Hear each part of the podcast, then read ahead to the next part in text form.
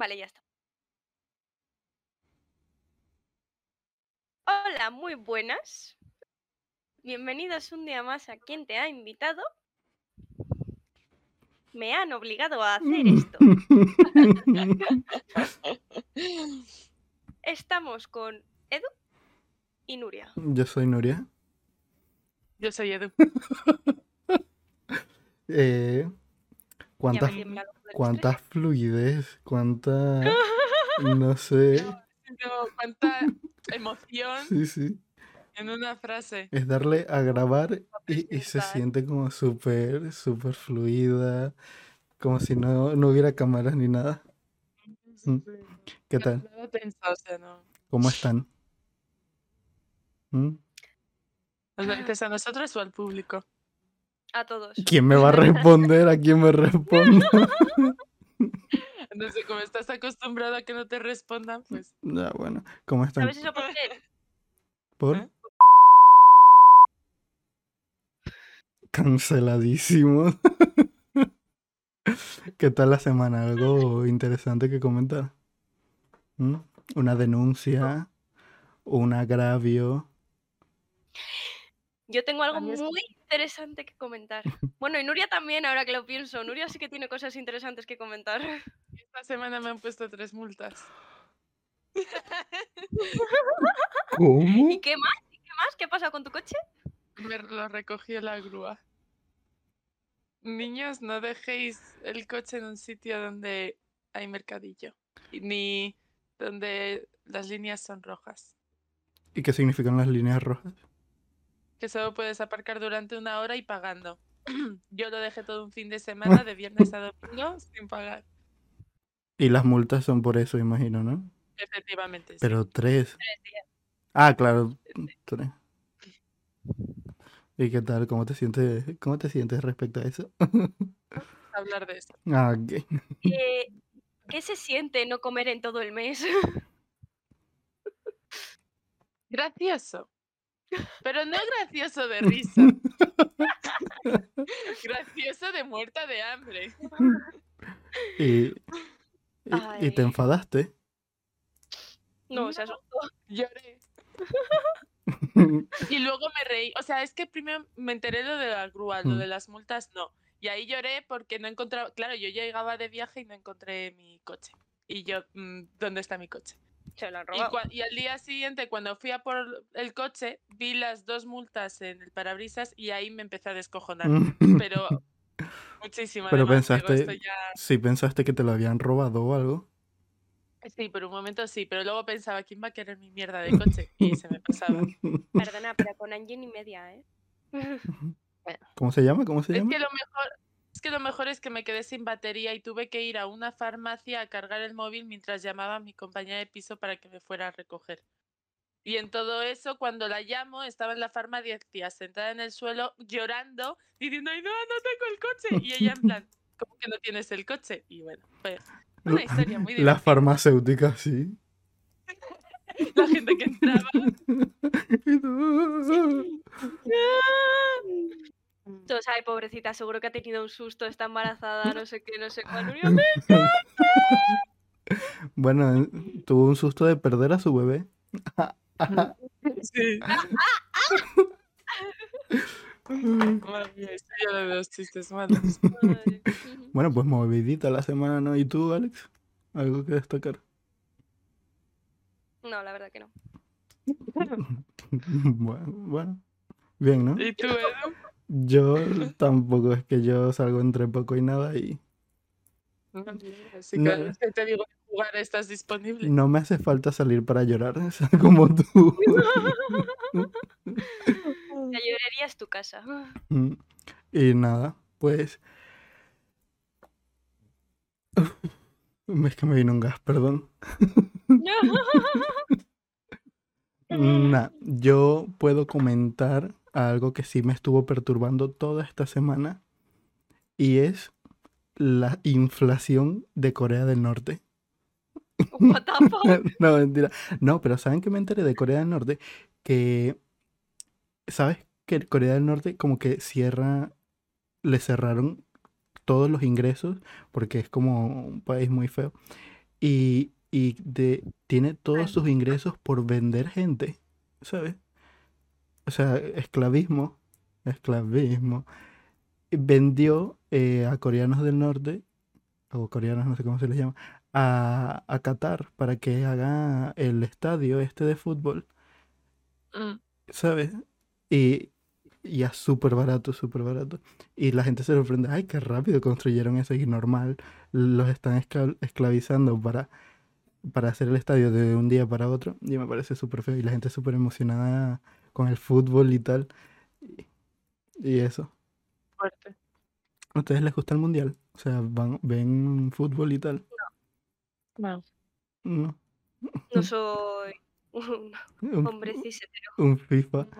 Ah, y a mí tampoco, pero esas cosas de mafia y tal que está detrás de todo esto, sí me, como que me llama mucho la atención porque la gente es tan estúpida de ver, eh, perdón, o sea, la gente como que no sabe, o sea, ve como un partido sin saber lo que hay detrás, ¿sabes?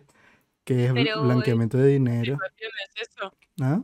Pero sinceramente eso es exactamente igual que si vamos a comprar a Zara y le damos los dinerichis a la mansión. Ya también es verdad. Es lo mismo, literalmente. Sí. O toda la gente que compra en Sein. Ya, O Apple,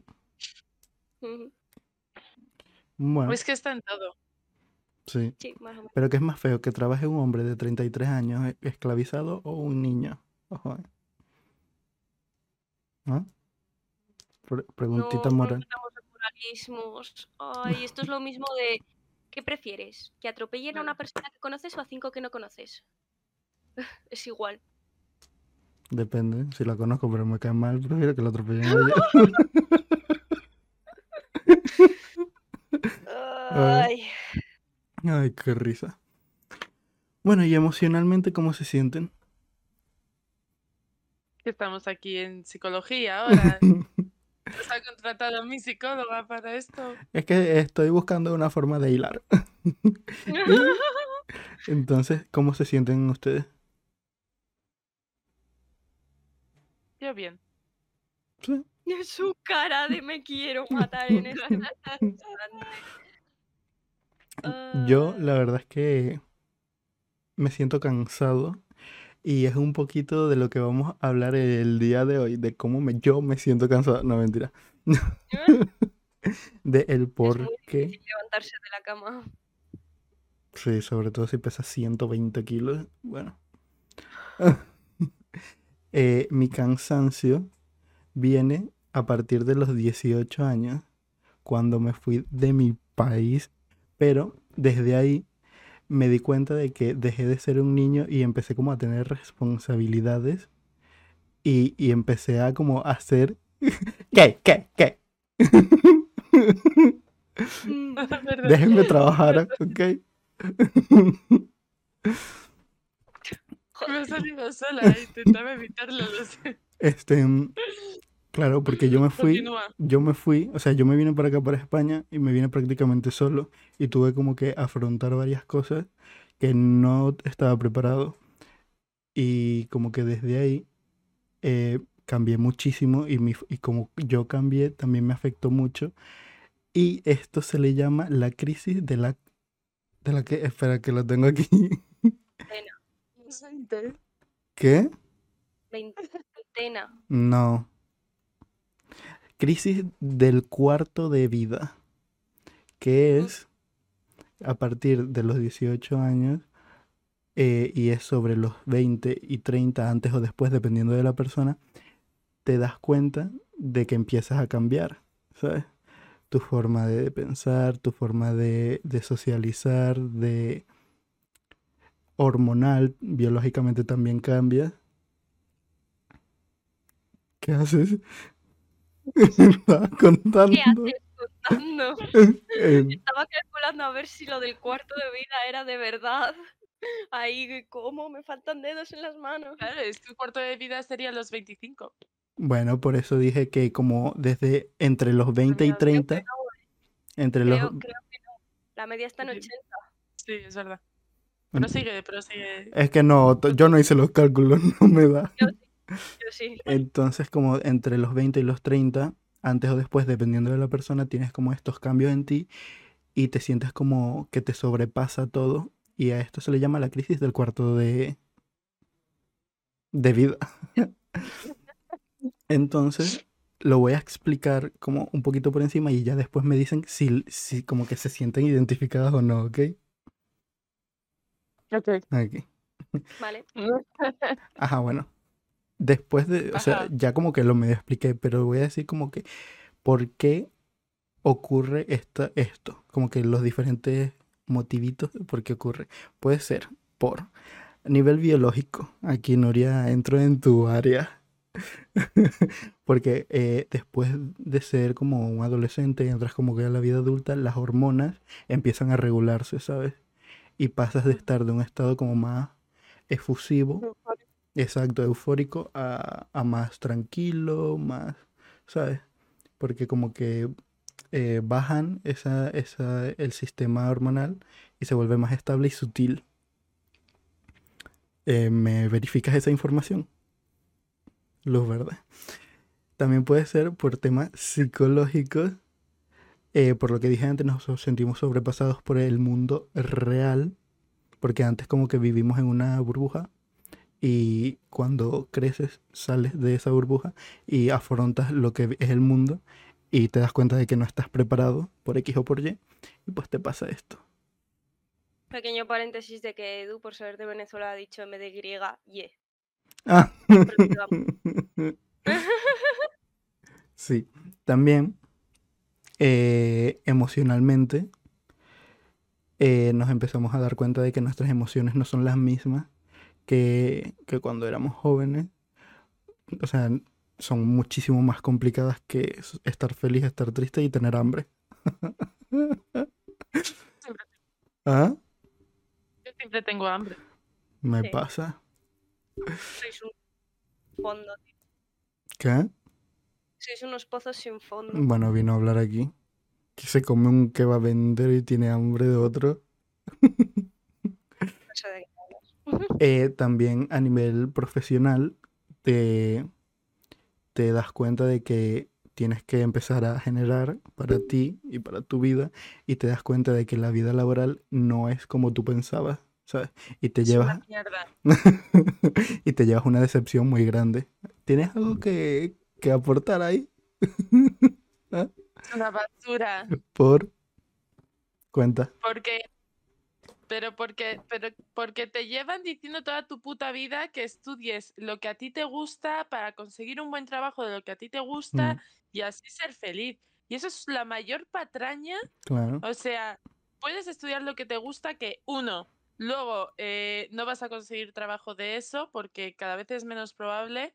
O dos, que te lleves un chasco y aunque consigas trabajo de eso, no te guste. Pero porque nos hacen también elegir súper rápido lo que queremos Eso sí es verdad. Entonces, entonces, con 18 igual quieres ser una cosa y cuando acabas Mm. la carrera, que encima ya has vivido nuevas experiencias y has madurado a Claro. nivel psicológico, eh, te das cuenta de que igual no era eso lo que querías estudiar. Mm, Entonces te llevas un chasco. Claro, y, y- Es una mierda laboral. Y ahí, o sea, en, por lo que dijiste de, claro, como somos muy jóvenes, no sabes realmente lo que quieres. Y claro, entras en una, en un, o sea, entras a estudiar algo y, y no era como pensabas y, y realmente no te gusta y te quieres cambiar y ahí también te llevas otra decepción porque querer cambiar también supone como que mucho esfuerzo, ¿sabes? Y Es como también, ya mucho esfuerzo también, sobre todo porque te. Es, como que tienes que seguir una línea temporal. Tienes que sacar la carrera en cuatro años, luego hacer un máster, luego hacer tal. Y ya, si por ejemplo has hecho dos años de carrera o tres y te quieres cambiar, eh, ya es como años que has perdido. Y no es Mm, así y tampoco, no es así. ¿sabes?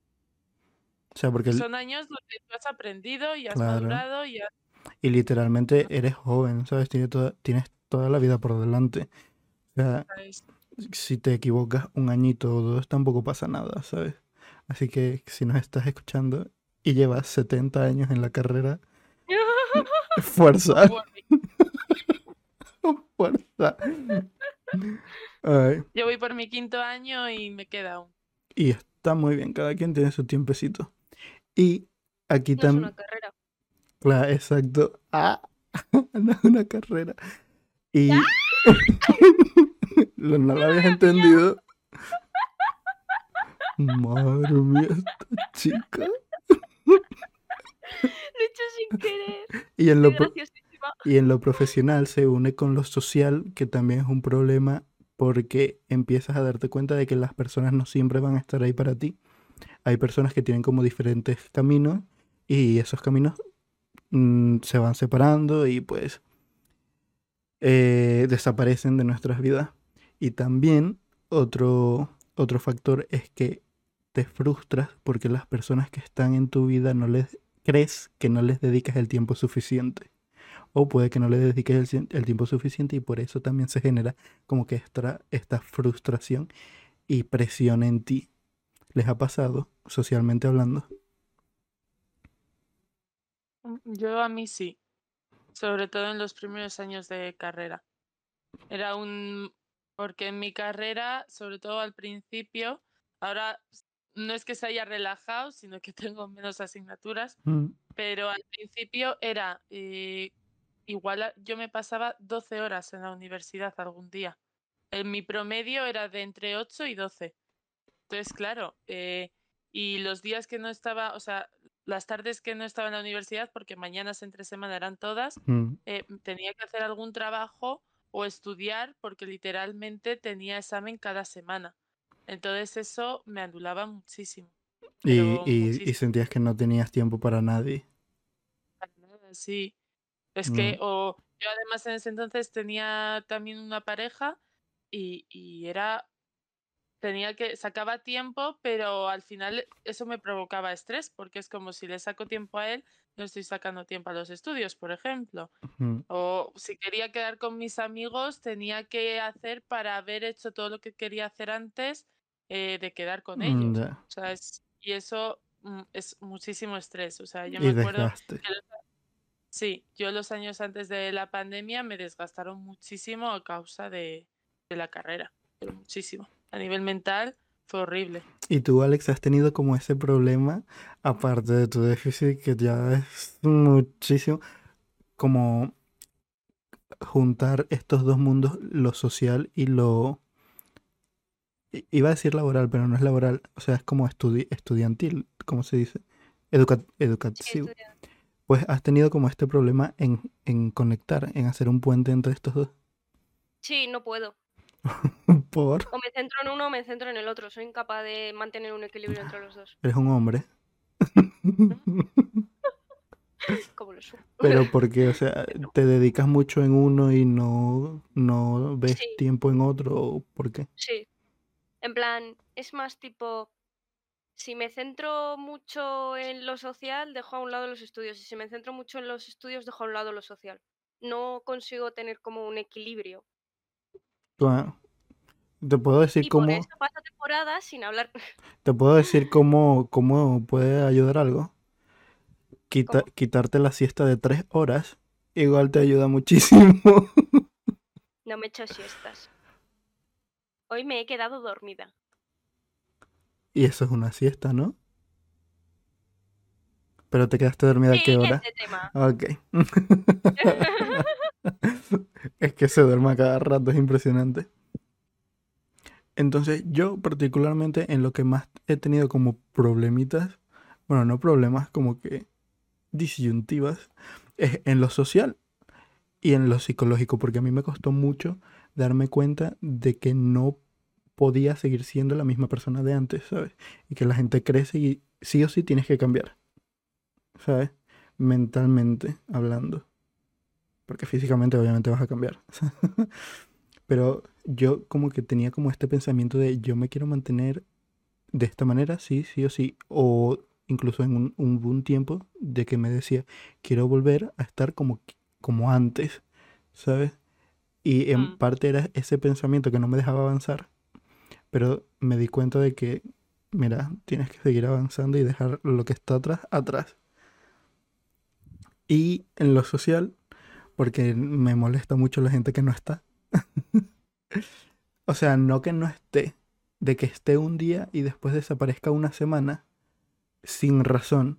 No, Alex, tú eres como un caso aparte, porque tú no desapareces por completo. Porque, por ejemplo, te envío un mensaje o te digo valo y me puedes responder sí o no. Pero el día, no sé cómo explicarte. Va, me vas a responder. Sé que me vas a responder de una manera u otra. O vas a tener algún tipo de interacción conmigo a lo largo de dos días. Ya sea por WhatsApp, por TikTok, por Instagram. Pero esa persona que le hablas, le hablas y como que sigues insistiendo y estás con esa incertidumbre de que, hola, y aún así no aparece, pero un día como que sí aparece, como me da pereza. No sé si me explico. ¿Te aburro? ¿Te aburro? Esto tenía un nombre, ¿no? Era un Eh, tipo de motivación. También te digo que ahora se ha eh, digitalizado todo muchísimo, no. pero muchísimo. Estás Y sonando boomer.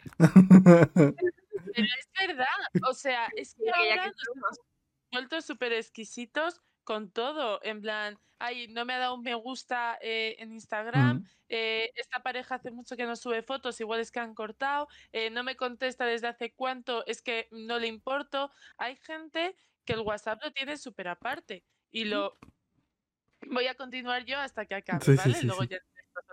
Pero es verdad que hay, que hay gente que tiene el WhatsApp muy aparte, que no lo mira Mm, o y es como, no pasa nada porque no te contesta, relájate, y no es que pase de ti.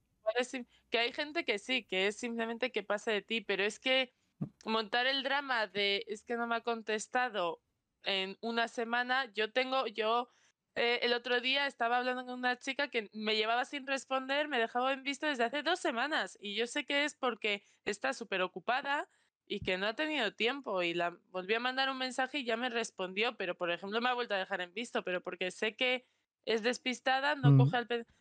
O sea, se ha, digiti- o sea, se ha montado muchísimo drama con la tecnología. Alex, ¿qué ibas a decir? Que a mí, sinceramente, la gente que está en plan, ay, es que me ha dado un me gusta, no me ha dado un me gusta, es que no sé qué, me ha comentado, no sé qué, no sé cuál, me da mucha pereza. Mm, Pero yo voy a decir una cosa y la voy a decir bien orgullosa. Yo no busco el chisme, el chisme me, me busca. Si no suben fotos juntos es por algo. Sí, puede ser porque estén ocupados, totalmente, y yo lo sé. Pero mola muchísimo más pensar cualquier otra cosa. Me entretengo. Claro.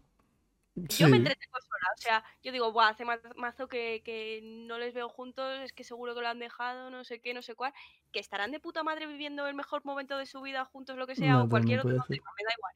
Pero lo bien que me lo paso teorizando, ¿qué?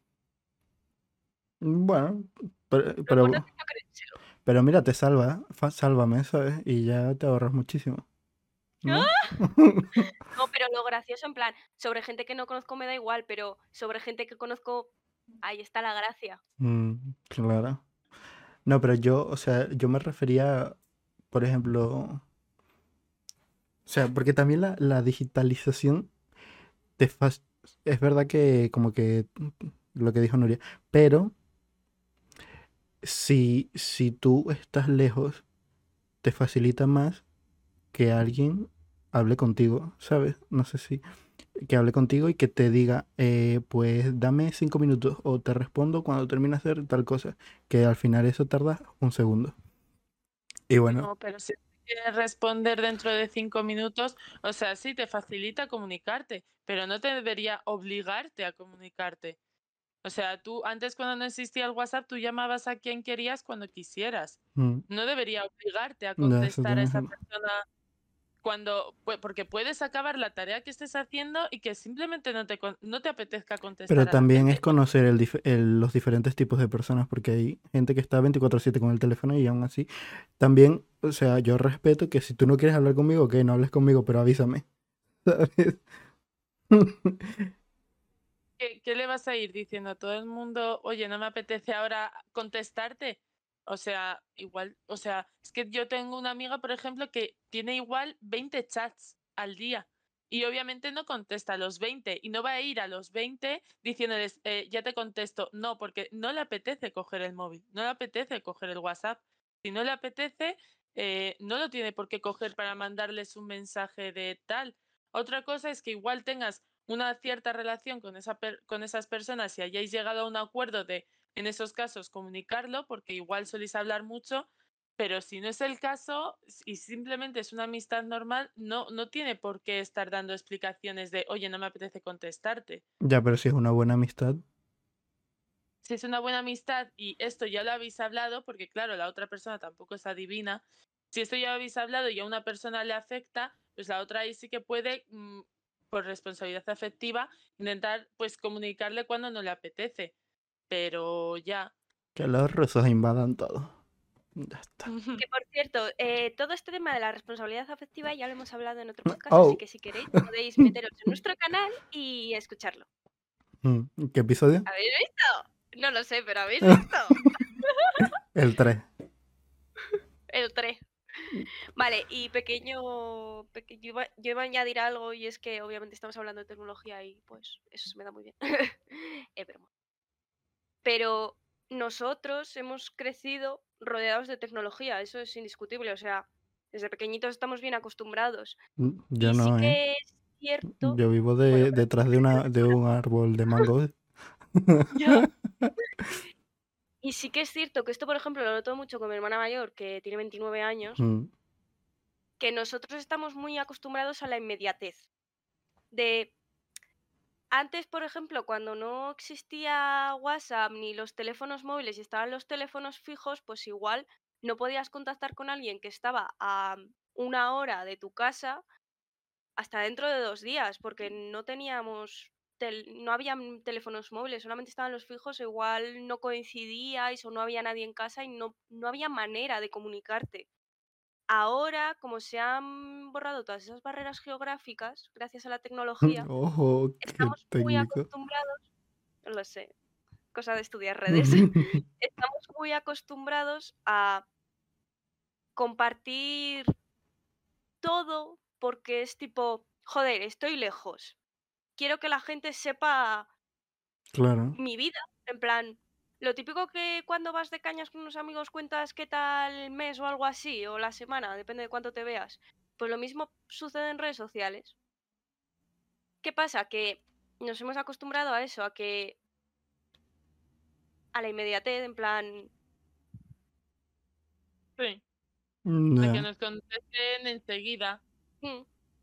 Es, esto es. Se ve muy bien, eh, por ejemplo, antes en los ordenadores era muy gracioso porque iban con disquetes. En tu época, ¿no? Eran unas cosas así, unos recuadros así, que yo los Mm. he usado, porque mi padre tenía ordenador y tal. Y para cargar un juego súper chiquito tenías que meterlo, esperar a que lo leyera, que tardaba Cristo y la madre, sacarlo, meter otro, sacarlo, meter otro, sacarlo, meter otro. Y da gracias si no te daba error y tenías que O el a. Messenger. Me También. acuerdo del Messenger. ¿Qué pasa? Que ahora, si le das doble clic a algo y no te responde en 5 segundos, ya le estás dando clic 300 veces. Entonces es eso.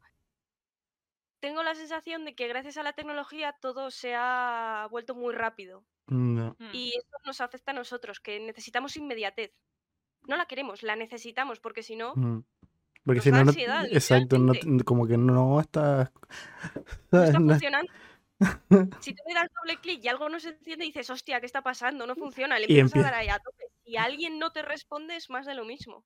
Dices, coño, ¿qué está pasando? Debería de responderme porque le ha llegado. Mm, Es inmediato. O sea, le ha llegado.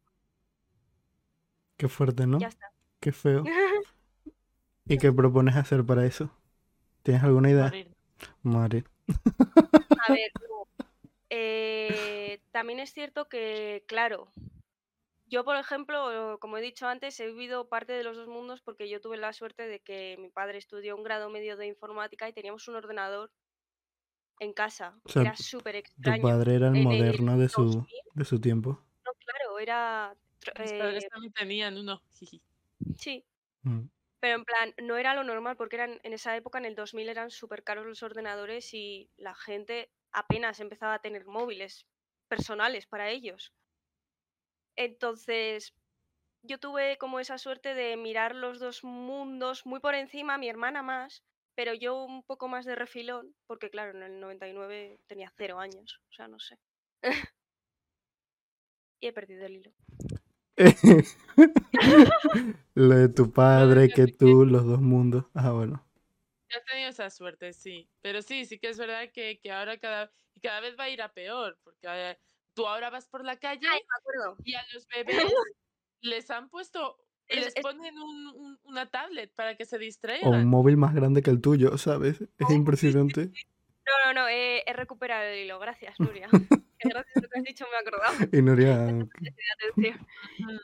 Yo la solución que propondría sería, pues, todavía no estamos acostumbrados. Nosotros literalmente, nosotros que tenemos ya 22, 23 años, somos la generación que ha tocado de refilón el otro mundo. mm, De refilón. O sea, literalmente la generación después de la nuestra, voy coño, es la que solamente ha crecido con inmediatez. Con lo cual todavía como que está ahí eh, un poco así, literalmente 15 años, ni 20. O sea, una cosa impresionante. Yo creo que para solucionar todo este problema que ha surgido se debería de educar, porque no es bueno que los niños crezcan con acceso a tantísima información sin ningún tipo de filtro. ya, porque al final, ¿cómo van a crecer esos niños, ¿sabes? Queriendo más, más, más y más. No, o sea, sí, no, también entra en juego todo el tema de la sobreestimulación hacia un niño. Si un niño crece con tantísima información, no es bueno. Tienes, tú como padre o como educador deberías de, se debería de enseñar a los niños más pequeños a dosificar esa información. Claro, pero... Ya sea o restringiendo el uso por parte de, los padres o Claro, no persona dándoselas y ya está. Porque ellos, por ellos mismos no o van a hacer nada. No, no, no, sí. Te sorprendería. Tú si a un niño le explicas y le cuadra, te va a hacer caso. Sí, pero hasta que le cuadre. en general. No, pero es que, pero si tú a un niño directamente no le enseñas una tablet, no se va a interesar el Claro. niño por la tablet. Coño, el problema pero- es que ya a los bebés les enseñan la tablet y por eso ya crecen queriendo la tablet. En, Mm. en todo momento.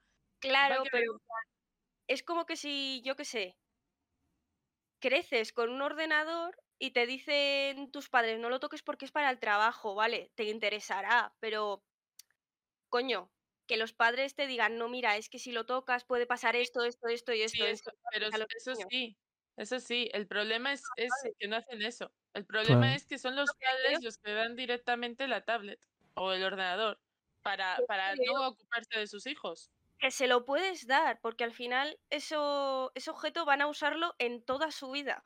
Eh, O sea, lo van a usar, porque ya estamos en, en ese tiempo en el que necesitamos un putísimo móvil para buscar trabajo, por ejemplo. O sea, es impresionante, para cualquier cosa lo usamos.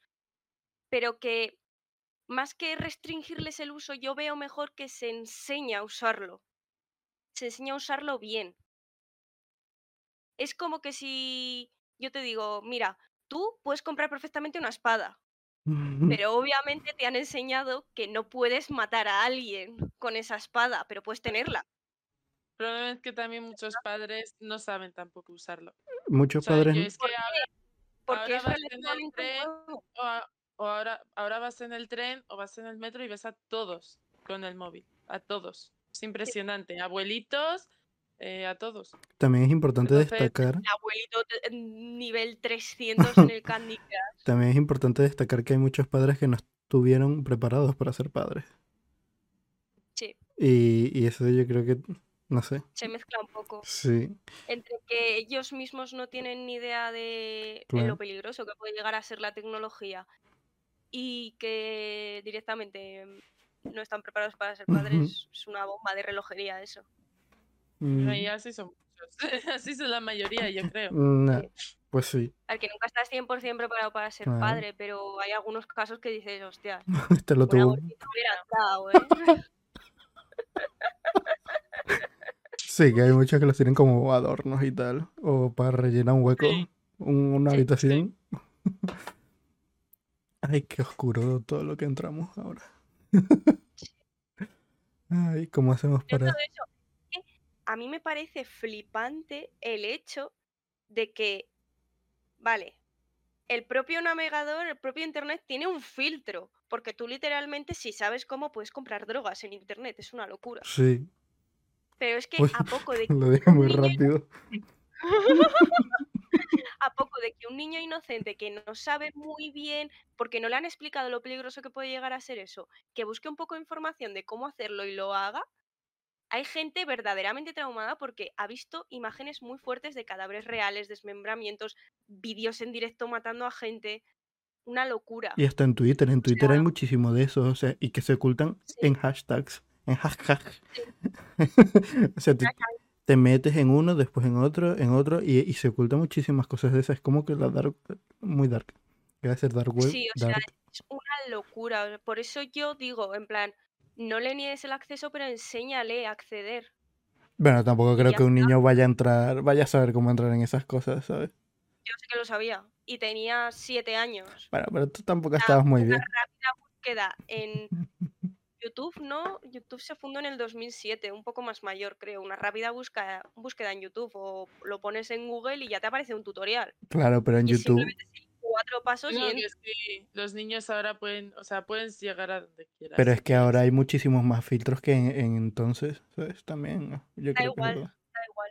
Pero también hay muchísima más información. exacto. Ah, De si un niño, que además son cabezotas a rabiar, si un niño se lo propone, lo va a conseguir. O sea, tú, Sí. ¿no? Sí. Sí. Ay, qué Que fuerte. por cierto, curiosidad del día. Muy bien, bien. la de lo que hemos bueno, de lo que he hablado eh, se llama la dark web, o sea, una cosa impresionante que puedes literalmente comprar armas, comprar gente, o sea, una cosa ¿Cómo, cómo? Claro, no lo claro. no lo no ¿Cómo, cómo, cómo, cómo explicarías lo que es esto? Así, a grandes rasgos, para la gente que no sepa Eh, mucho. la dark web es, en plan, en Ujú. general internet es como un iceberg. Google y YouTube y todo eso es como la puntita del iceberg. Luego está la dark web, que es lo que está debajo, que es todo lo malo que te puedas imaginar que hay en el mundo. Como por ejemplo, Ahí. Eh, tráfico de blancas, prostitución, em, pederastas, porno de niños. no hacemos apología. No, no Ah, hacemos bueno. apología, pero es simplemente, es mera información. Mm, O sea, todo. O sea, puedes comprar armas, puedes comprar huesos humanos. Es muy turbio, muy turbio, muy turbio. O sea, una locura impresionante.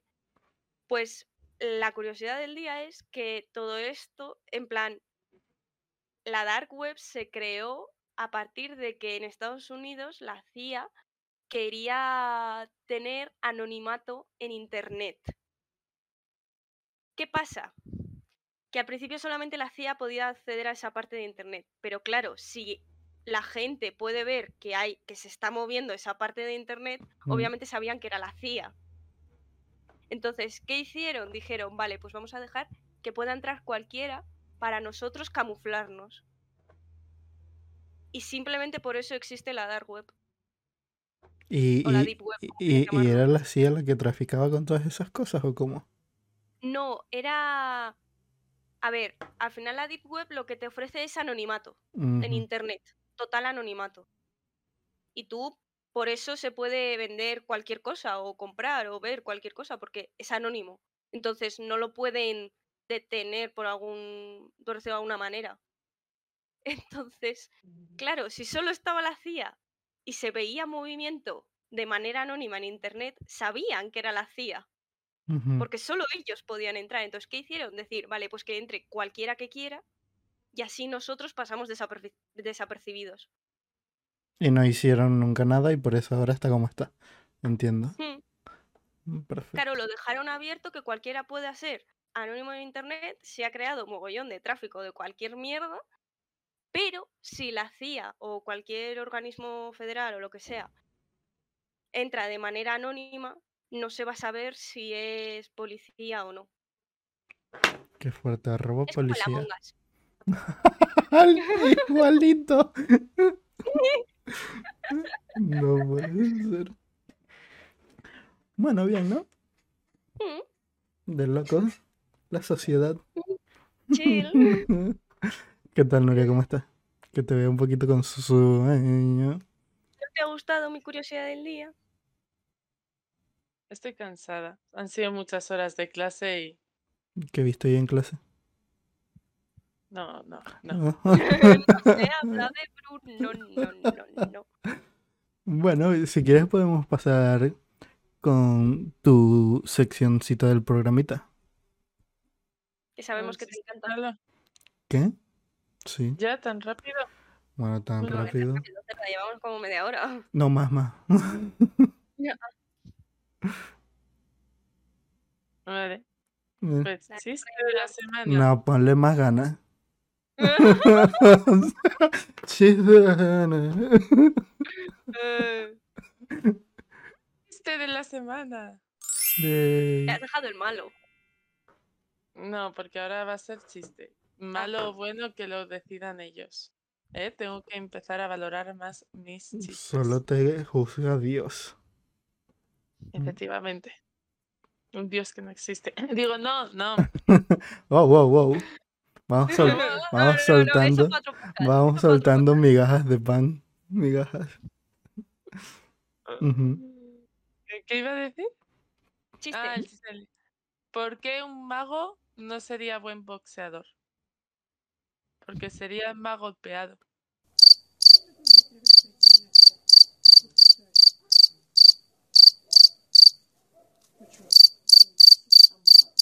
Eh, soy mago y desaparezco. Venga, suscríbanse. Yo quería comentar algo, pero no me acuerdo. Ah, Ah, ya me acuerdo. No, pero primero despido el programa y, y ya después. Consejito. Como un consejito. Que no van a estar de acuerdo conmigo, pero por eso lo digo al final. Suscríbanse. Eh, denle like, ¿Y qué más? activen la campanita. Subimos podcast todos los domingos a las 9 de la noche para que podáis escucharnos a lo largo de la semana. Eh, Dejamos dejadnos en comentarios más temas de los que queréis que comentemos aquí, de los que hablemos, si queréis que traigamos algún invitado que no famoso, porque no conocemos a nadie famoso. em, decirnos si os ha gustado. Y nada, ¿algo más? en la cajita de descripción en YouTube siempre está el link para vernos en cualquier sitio y nuestras redes y tal. Entonces siempre le dejo ahí. Seguro nadie abre nunca esa cajita, pero bueno, ahí está. Mm. Instagram, quien te ha invitado, todo junto. Este, y ahora el consejito que yo quiero dar, que lo vi el otro día, y como que, sí, a veces, cuando alguien, a veces, cuando una persona se acerca a ti y se unen tan rápido a ti, es porque quiere llenar su vacío emocional y existencial. Cuidado.